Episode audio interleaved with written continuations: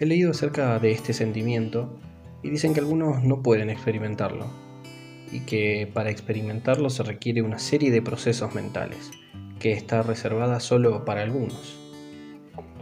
Sé agradecido por lo que ya tienes mientras persigues tus objetivos.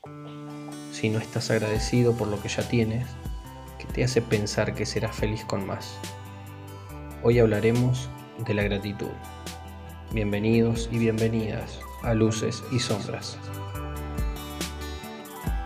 Este sentimiento es el que se experimenta cuando valoramos ese favor o esa ayuda que nos han brindado y nos sentimos beneficiados y genera en nosotros ese devolver con la misma moneda, devolver el favor o esa gentileza que tuvieron.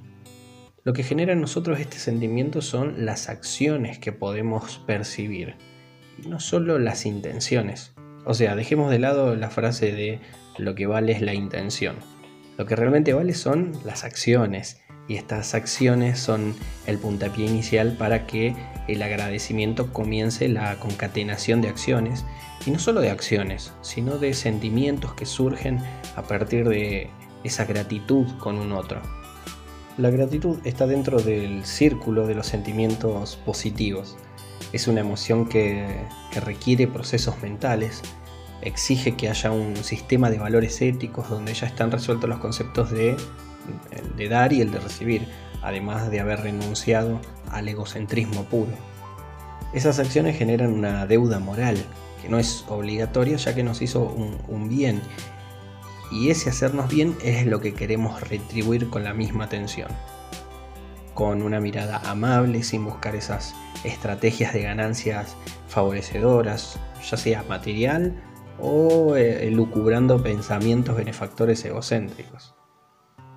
La gratitud también es otro de los sentimientos que compartimos con el reino animal. Por ejemplo, los perros nos devuelven la gratitud expresando su lealtad a quienes le brindamos cuidado, o un gato que se frota contra nuestras piernas o nuestros brazos que es una de las formas que tienen estos animales eh, de demostrar agradecimiento.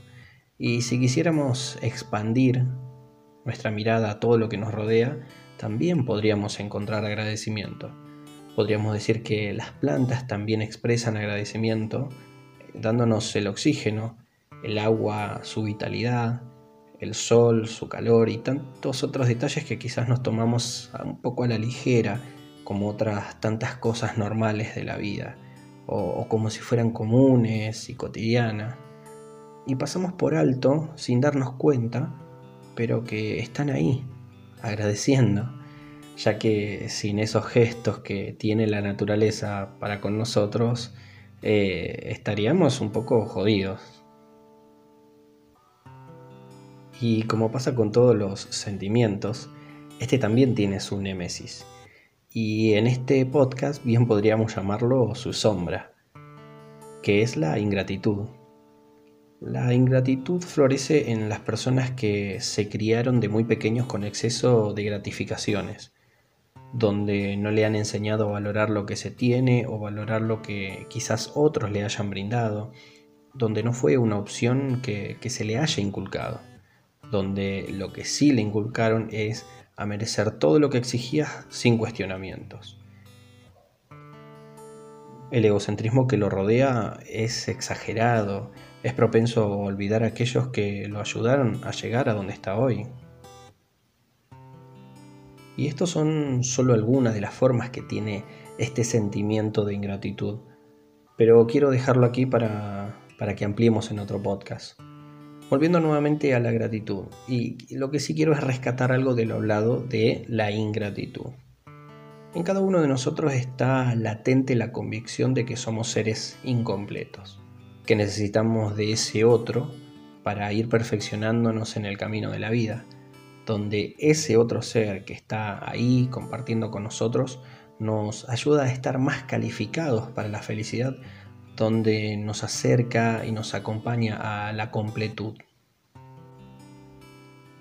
Hay estudios hechos en, personas que se definen agradecidas, que tuvieron buenos resultados en el funcionamiento cardíaco.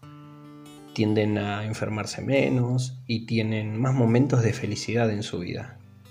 Cicerón, el filósofo romano, nos regala una frase que quiero compartir con ustedes.